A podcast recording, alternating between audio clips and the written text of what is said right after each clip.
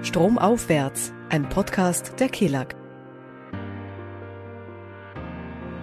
Energiegeladen starten wir in die neueste Podcast-Folge. Das ist die Folge Nummer 10. Ich sage Dankeschön an alle, die uns heute auch wieder im Ohr haben und wo wir mit dabei sind. Wir freuen uns, dass auch ihr wieder mit dabei seid. Ich bin die Corinna Gutjahr und wir treffen uns heute online mit Martina Brechtel-Grundnick. Ich sage Grüß Gott und Hallo, Frau Brechtel-Grundnick. Hallo. Schönen guten Tag, hallo. Schönen guten Tag. Geht's Ihnen gut heute? Passt alles? Ja, perfekt, alles wunderbar, danke. Ich, ich habe daheim im Esszimmer Platz genommen. Wie schaut es bei Ihnen heute aus? Wo haben Sie sich online ich zugeschaltet? Im kleinen Besprechungsraum im Büro. Sehr schön. Frau Brechtel-Grundnick, Sie sind Geschäftsführerin der Erneuerbaren Energie Österreich, die EEÖ, kurz gesagt. Was ist das denn genau? Was ist Ihr Ziel? Was sind Ihre Aufgaben für alle, die jetzt davon noch nichts gehört haben? Erneuerbare Energie Österreich ist der Dachverband aller Interessensverbände in Österreich, die die erneuerbaren Technologien vertreten. Im Strombereich, aber auch im Wärmebereich. Das heißt, bei uns sind Mitglieder beispielsweise die Vertretung der Windkraft, der Solarenergie, der Photovoltaik, Biomasse, Biogas, thermische Solarenergiegewinnung, Pellets, Hersteller, Geothermie, die gesamte Palette der erneuerbaren Technologien ist bei uns im Verband vertreten. Und wir als Dachverband sehen uns zuständig, quasi insgesamt dieses Thema der Energiewende in Österreich zu vertreten, vorwärts zu bringen und uns hierzu in die Diskussion einzubringen. Wie leicht oder schwer fällt das derzeit, das voranzutreiben? Die Energiewende? Es ist wahrscheinlich schwerer, als man meint, weil eigentlich glauben wir alle, dass es seit dem letzten Jahr und mit dieser schmerzlichen Erfahrung, die wir haben seit dem Ukraine-Krieg, dass wir diese große Abhängigkeit im Bereich der fossilen Energie, dem fossilen Gas haben und äh, erneuerbaren Ausbau eigentlich in jeder Munde ist, würde man meinen, dass es eigentlich gerade sehr leicht ist. Aber leider Gottes ist die Realität so, dass es nicht weniger schwierig geworden ist äh, und wir doch einiges zu tun noch haben, damit wir hier wirklich vorwärts kommen. Was sind denn die größten Herausforderungen derzeit? Also momentan haben wir erstens einmal sehr große Verwerfungen am Energiemarkt und das macht einiges an äh, Entscheidungen, die zu treffen sind oder äh, bei, der, bei der Schaffung der Rahmenbedingungen auch nicht unbedingt leichter, weil es schon auch zu unterscheiden ist, was an Entscheidungen, äh, die jetzt die Politik zu treffen hat, sind jetzt Kinder unserer Zeit, die wir gerade erleben, äh, und was ist dann wirklich auch notwendig und äh, wichtig, damit wir langfristig den erneuerbaren Ausbau vorwärts bringen. Eines der großen Hürden, die wir in Österreich sehen, ist tatsächlich leider auch der Föderalismus, sage ich jetzt. Äh, weil wir durch diese föderale Organisation die Situation haben, dass wir einiges an Gesetzgebung in Bundeskompetenz haben, aber nur was Grundlagengesetzgebung anbelangt, im Energie- und Klimabereich ist Grundlagengesetzgebung Bundeskompetenz, aber die Ausführungsgesetze dazu sind in den Händen der Länder. So auch einiges an äh, Gesetzen, die dann für die Genehmigung von Projekten zuständig sind, wie Naturschutz, Raumordnung und das macht es manches Mal schwierig. Da gibt der Bund Ziele vor, sehr hohe Ziele. Wir möchten bis 2030 100 Prozent des Stroms aus Erneuerbaren bilanziell gewinnen. Wir möchten bis 2040 klimaneutral sein. Äh, dazu braucht es aber den Schulterschluss aller Bundesländer, damit wir das auch schaffen können. Und hier sehen wir leider, dass momentan die Anstrengungen, die es auf der Länderebene diesbezüglich gibt, noch nicht ausreichend sind. Das heißt, manche Kompetenzen sind dem Bund zugeschrieben und manche den Ländern. Verstehen wir das richtig? Es gibt Aufgaben an den Bund und Aufgaben an die Bundesländer. Es ist eben in der Verfassung so vorgesehen, im Artikel 12 beispielsweise, dass Klima- und Energiegesetzgebung in den Grundsätzen, das heißt die grundsätzliche Zielvorgabe Bundeskompetenz ist, aber in der Ausführung, in den Ausführungsgesetzen dann Länder. Beziehungsweise Artikel 15, das ist so ein Wald- und Wiesen. Artikel in der Bundesverfassung, sehr salopp gesagt, äh, wo einfach festgeschrieben ist, dass alles, was nicht explizit dem Bund zugewiesen ist von der Kompetenz, in Länderkompetenz ist.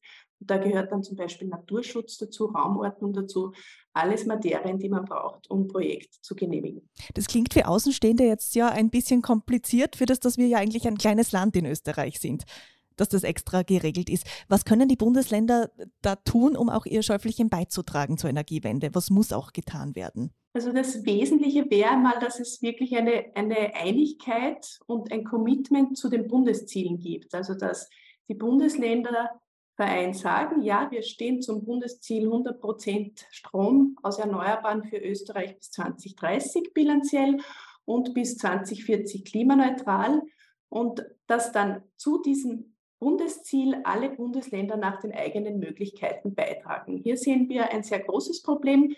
Das trifft in diesem Fall auch für Kärnten zu, dass Bundesländer sehr gerne sagen, etwa wenn wir das 100% Stromziel betrachten, wir in unserem Bundesland haben schon die 100% erreicht. Das heißt quasi, wir sind am Ziel. Äh, die anderen Bundesländer haben da vielleicht ein anderes Thema. Es ist aber so, dass wir quasi in Österreich, wir sind ein kleines Land, wir müssen alle zusammenhelfen, natürlich, um die Bundesziele zu erreichen. Und in den einzelnen Bundesländern gibt es unterschiedliche Möglichkeiten dazu. Es ist, denke ich, ganz klar, dass etwa in einem sehr flächenmäßig kleinen Bundesland wie Wien mit sehr hoher Bevölkerungsanzahl, dass Wien es nicht schaffen wird, den eigenen Verbrauch zu 100 Prozent aus eigenen Ressourcen zu decken, ebenso wenig wie Oberösterreich als Industriebundesland.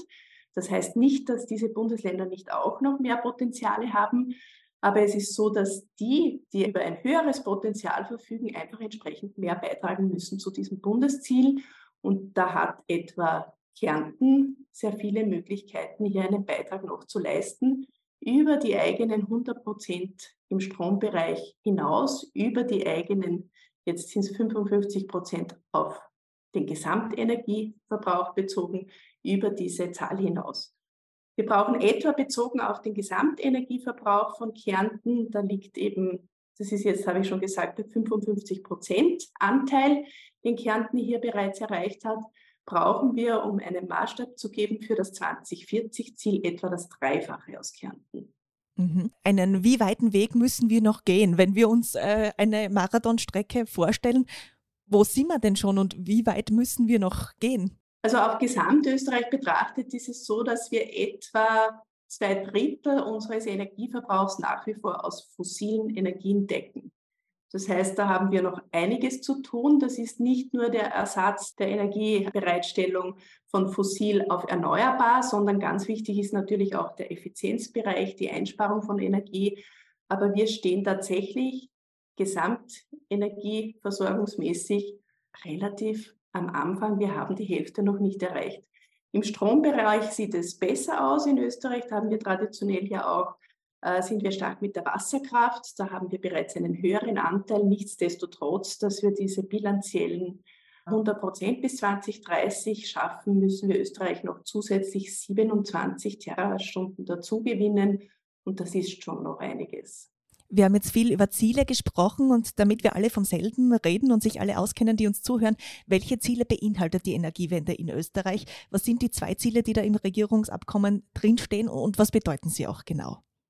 Also das erste Ziel ist eben 100 Prozent Strom aus erneuerbaren Ressourcen bis 2030 bilanziell. Das heißt eben übers Jahr gerechnet, der Verbrauch gegenübergestellt der Erzeugung, äh, wenn man es so nennen kann, Strom Gestehung, nennen wir es so. Energie wird ja nicht erzeugt, wird ja immer nur umgewandelt. Aber herkömmlich sprechen wir von Stromerzeugung. Das ist das erste Ziel. Äh, schon sehr nahe ist diese Zeit, also 2030, da haben wir nur noch sieben Jahre und wie gesagt, das bedeutet zumindest plus 27 Terawattstunden bis 2030. Dieses Ziel ist auch verankert im Erneuerbaren Ausbaugesetz, ist also wirklich auch gesetzlich fixiert. Das zweite Ziel ist die Klimaneutralität bis 2040, was so viel heißt, dass eigentlich das gesamte Energiesystem umzustellen ist auf erneuerbare Ressourcen, auf klimaneutrale Energiegewinnung.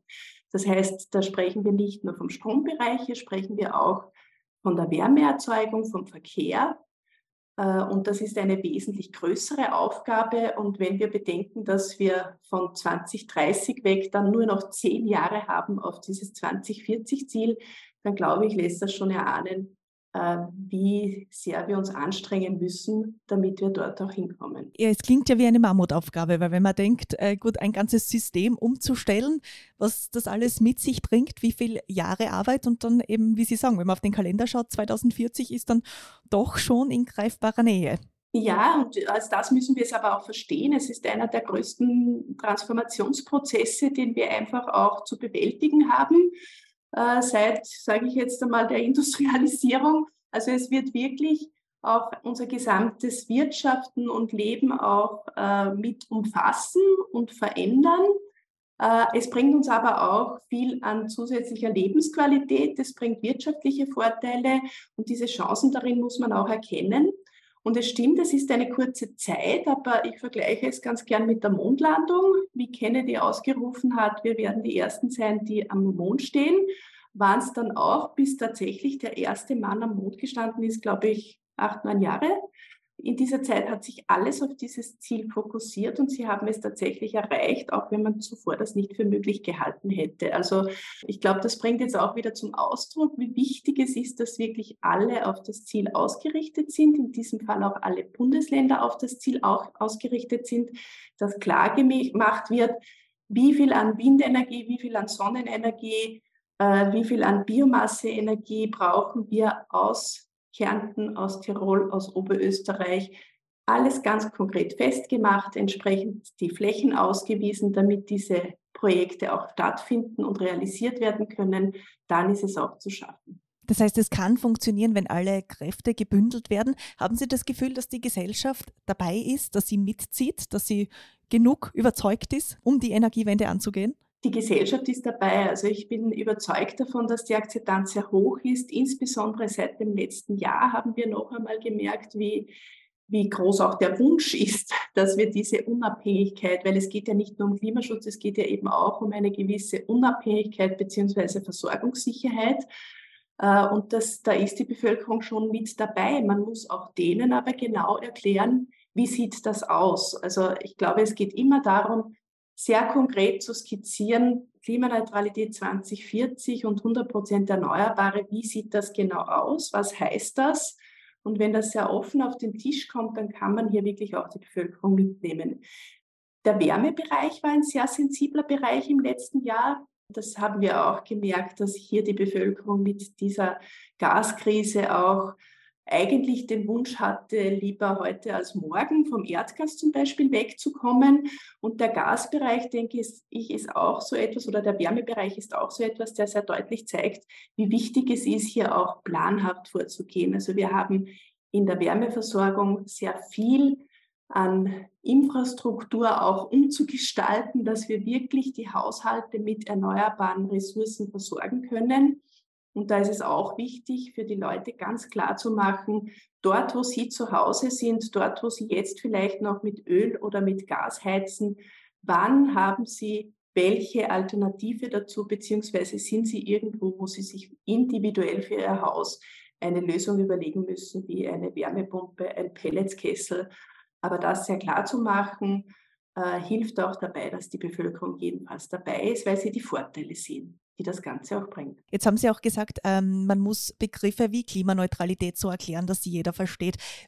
Sie werden sowas sicher öfter gefragt, wie kann man Begriffe wie Klimaneutralität am einfachsten erklären, wenn man es jetzt zum Beispiel einem Kind erklärt oder jemanden, der sich noch nichts vorstellen kann unter dem Begriff. Wie kann man das am leichtesten runterbrechen, wenn man das übersetzen, sage ich mal? Ich meine, Klimaneutralität bedeutet einfach, dass wir nicht mehr an klimaaktiven Gasen, also in diesem Fall ist CO2-Äquivalent quasi, ausstoßen, wie wir auch beispielsweise, also die Neutralität ist, wenn Pflanzen CO2 wieder aufnehmen, dann wird es der Atmosphäre wieder entzogen.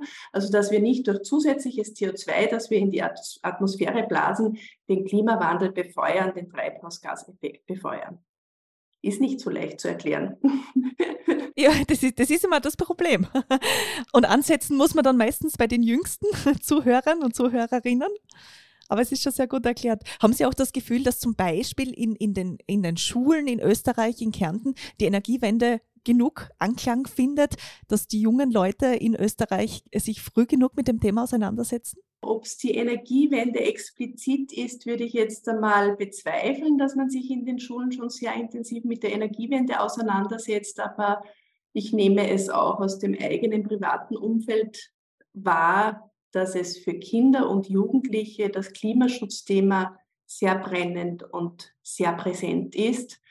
Vielleicht nicht im Unterricht so aufgegriffen, aber eigentlich für die Kinder schon ein starkes Thema. Ich habe selbst eine siebenjährige Tochter und einen neunjährigen Sohn und ich höre von denen schon, äh, dass sie beim Frühstückstisch mitunter sagen, jetzt tut einmal was und macht nicht nur bla bla bla. Also dieses Bewusstsein, glaube ich, ist schon sehr stark, schon bei Kindern da, dass wirklich etwas zu tun ist, dass wir schnell tun müssen, weil einfach wirklich unsere Erde in Gefahr ist. Wie erklären Sie sich das, dass äh, bei den Jungen das oft mehr ein Thema ist, als, als es früher vielleicht einmal war? Weil es ihre Zukunft ist, weil, weil sie schon sehr deutlich wahrnehmen, äh, da geht es darum, dass ich auch Perspektiven habe. Also vielleicht noch nicht bei einem Siebenjährigen und bei einem Neunjährigen in dieser Dimension wie bei Jugendlichen, äh, aber in Gesprächen mit Ärzten habe ich auch schon herausgefunden, dass wirklich zu den großen Sorgen und Problemen, also wirklich auch psychischen Ängsten, die sich entwickeln bei Jugendlichen, dieses Klimathema sehr präsent ist, weil sie eine gewisse äh, Hilflosigkeit und Hoffnungslosigkeit empfinden, demgegenüber, dass da zu wenig getan wird und das eigentlich ihre Zukunftsperspektive ruiniert. In Zeiten wie diesen ist es auch egal, wann wir die Zeitung aufschlagen oder den Fernseher einschalten. Die Klimakleber sind auch immer wieder mal Thema. Erst äh, jetzt aktuell auch in Klagenfurt vor einigen Tagen.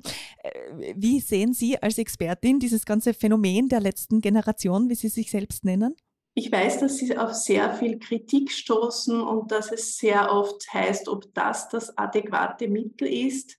Ich würde einfach mal sagen, es ist eine Form des zivilen Ungehorsams, den wir in der politischen Geschichte schon auch zu anderen Themen erlebt haben wo im Prinzip ziviler Ungehorsam auch gewisse Dinge aufbrechen konnte, auf den Tisch bringen konnte, mitunter auch verändern konnte.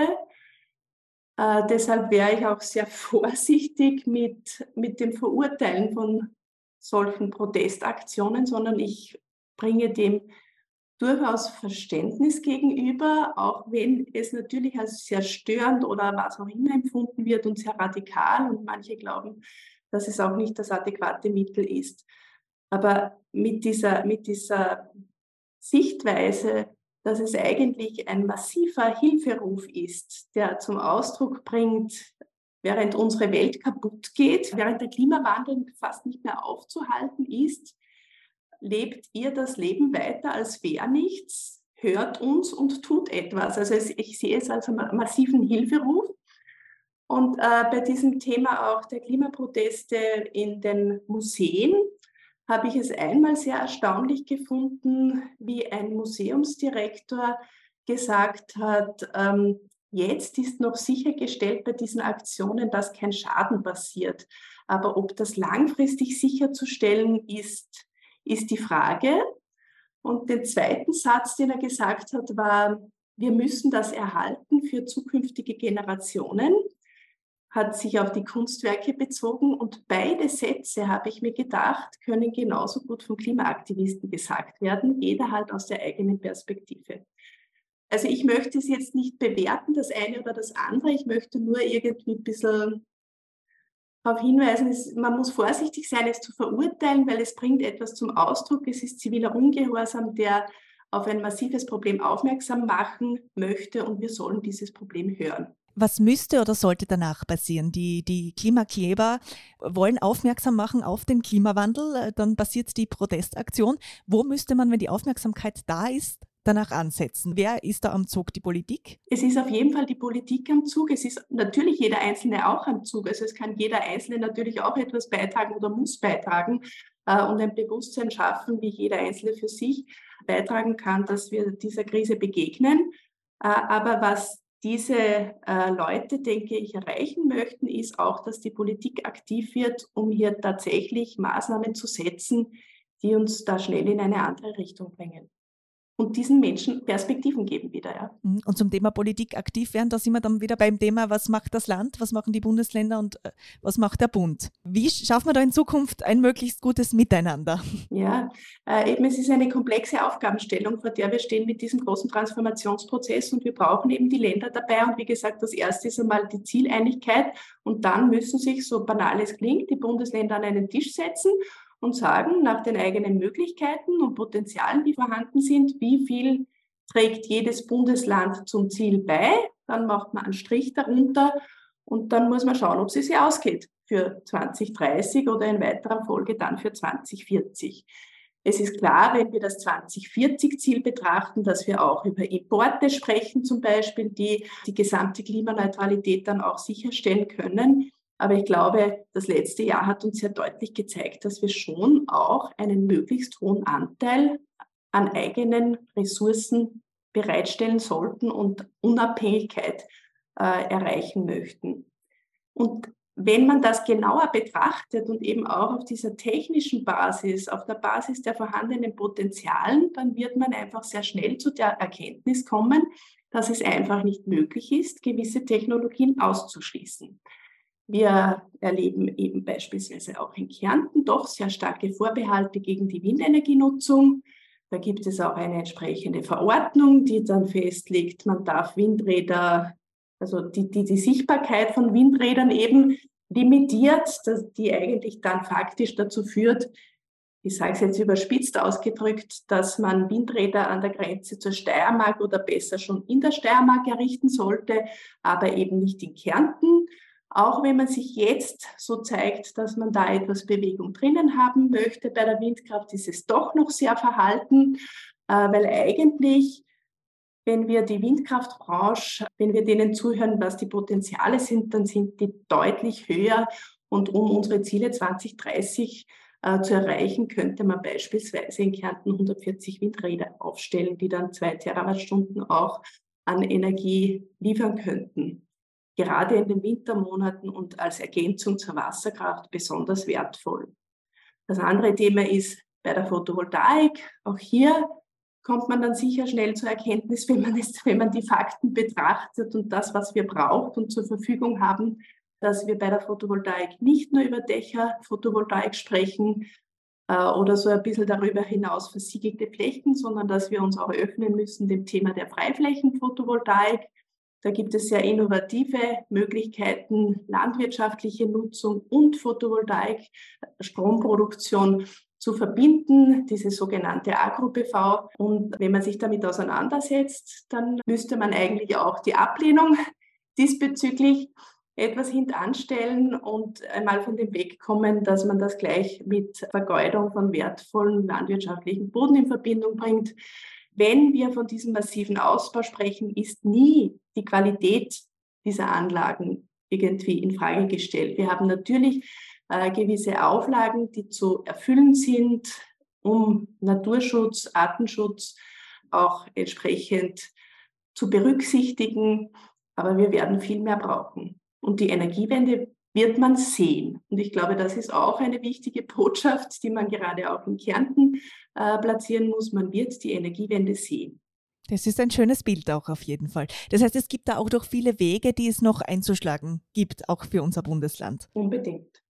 Wie gesagt, ich habe zuerst schon gesagt, in Kärnten sind es 55 Prozent der Energieerzeugung, die aus Erneuerbaren stammen. Jetzt bis 2040 müssen es etwa 146 Prozent des Eigenverbrauchs von Kärnten sein, damit wir gemeinsam, ganz Österreich, unsere Ziele schaffen. Wo steht Kärnten generell da, wenn man es ein bisschen im Bundesländervergleich ansieht, in puncto erneuerbare Energien zum Beispiel?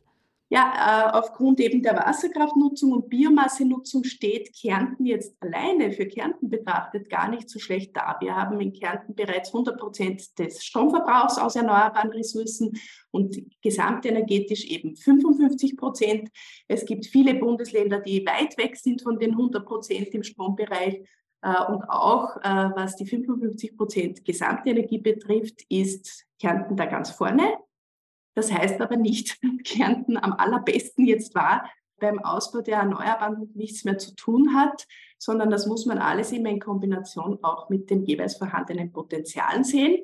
Sie haben fleißige Arbeit geleistet in Kärnten, aber haben noch einen weiten Weg vor sich und müssen beginnen, sich gewissen Technologien gegenüber auch zu öffnen. Also Hand in Hand mit den anderen Bundesländern. Genau. Und dann können Sie auch im Bundesländer-Ranking im Spitzenfeld bleiben, wenn Sie sich auch bei diesen Technologien bewegen und schauen, dass Sie vorwärts kommen. Damit wir so ein Gefühl bekommen für Österreich, wo stehen die anderen Bundesländer ungefähr? Wer ist da gut unterwegs? Wo, wo hapert es ein bisschen? 30 Prozent haben wir etwa in Oberösterreich.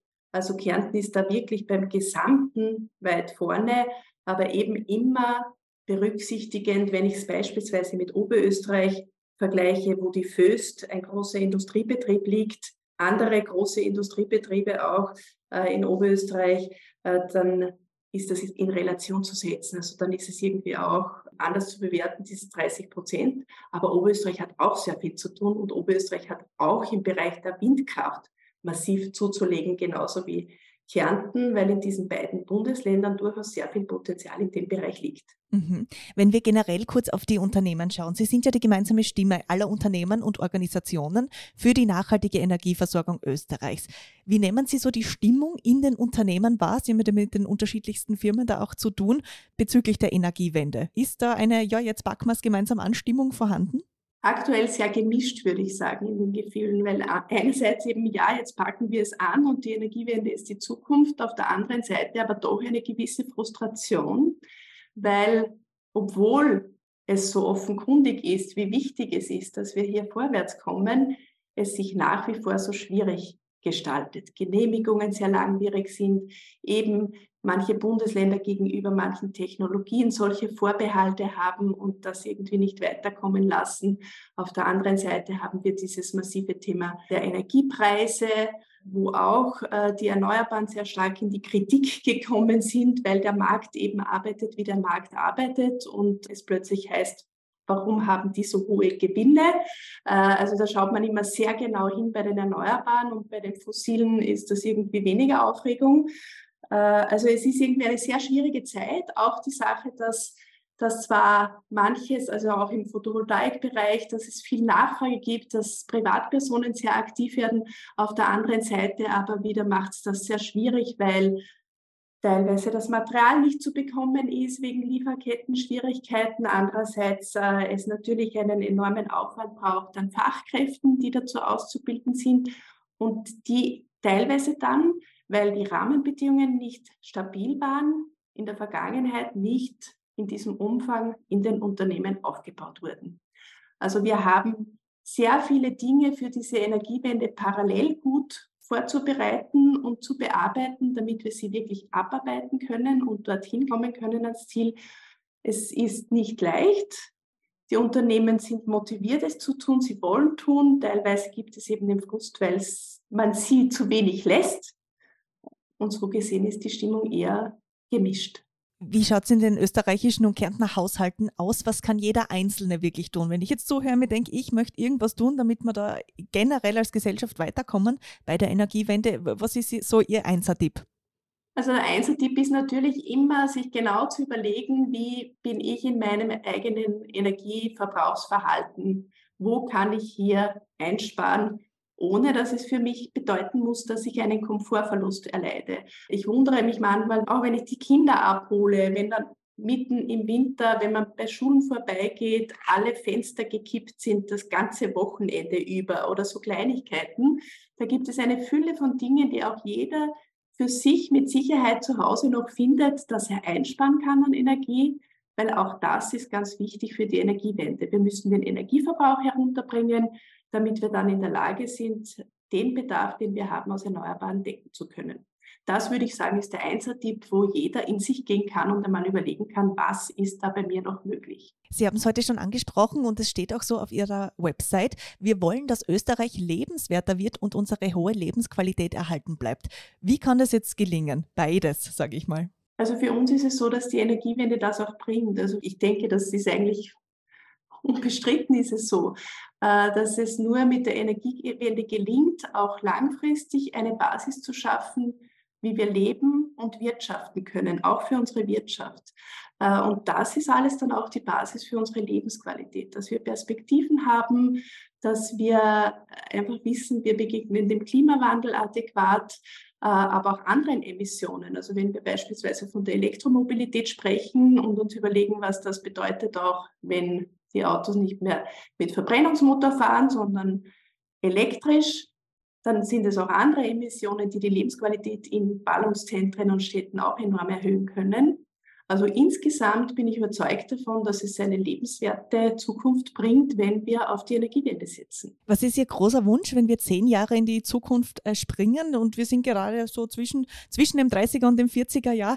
Was soll sich getan haben in der Gesellschaft, in Kärnten, in Österreich? Also mein Wunsch wäre, dass wir in zehn Jahren, wenn wir dann zurückblicken, irgendwie erkennen, dass es so eine Zeit war, wo dieses Problem sehr deutlich wurde, wo wir trotzdem ein bisschen im, im, im Strugeln waren, sage ich jetzt einmal, dass wir da weiterkommen, dass sich dann aber wirklich alle auf das Ziel geeinigt haben und sich alles ausgerichtet hat darauf, dass gewisse Nebenschauplätze, die es auf dem Weg zur Energiewende gibt, irgendwann wir hinter uns lassen und dass wir wissen, wenn wir nach vorne schauen, wir haben jetzt noch die letzten Meter vor uns, es ist aber ganz klar, wie diese letzten Meter ausschauen und wir werden sie gehen.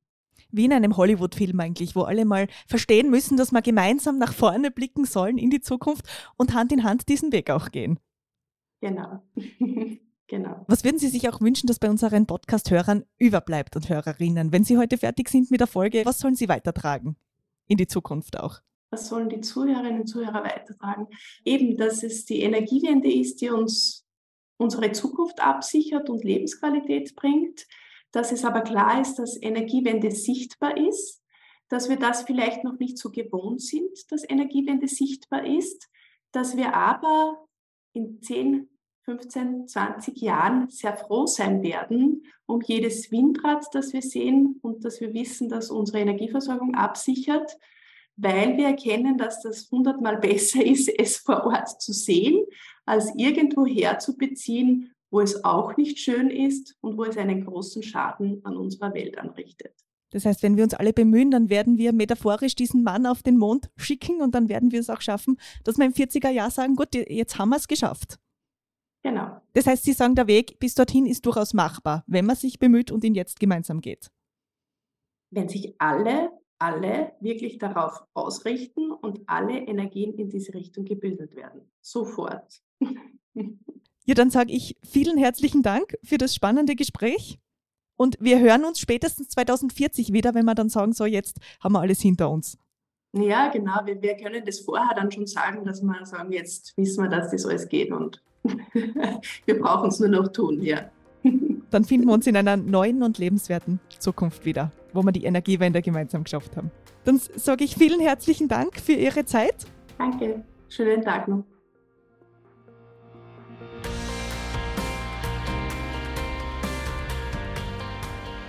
Stromaufwärts, ein Podcast der KELAG.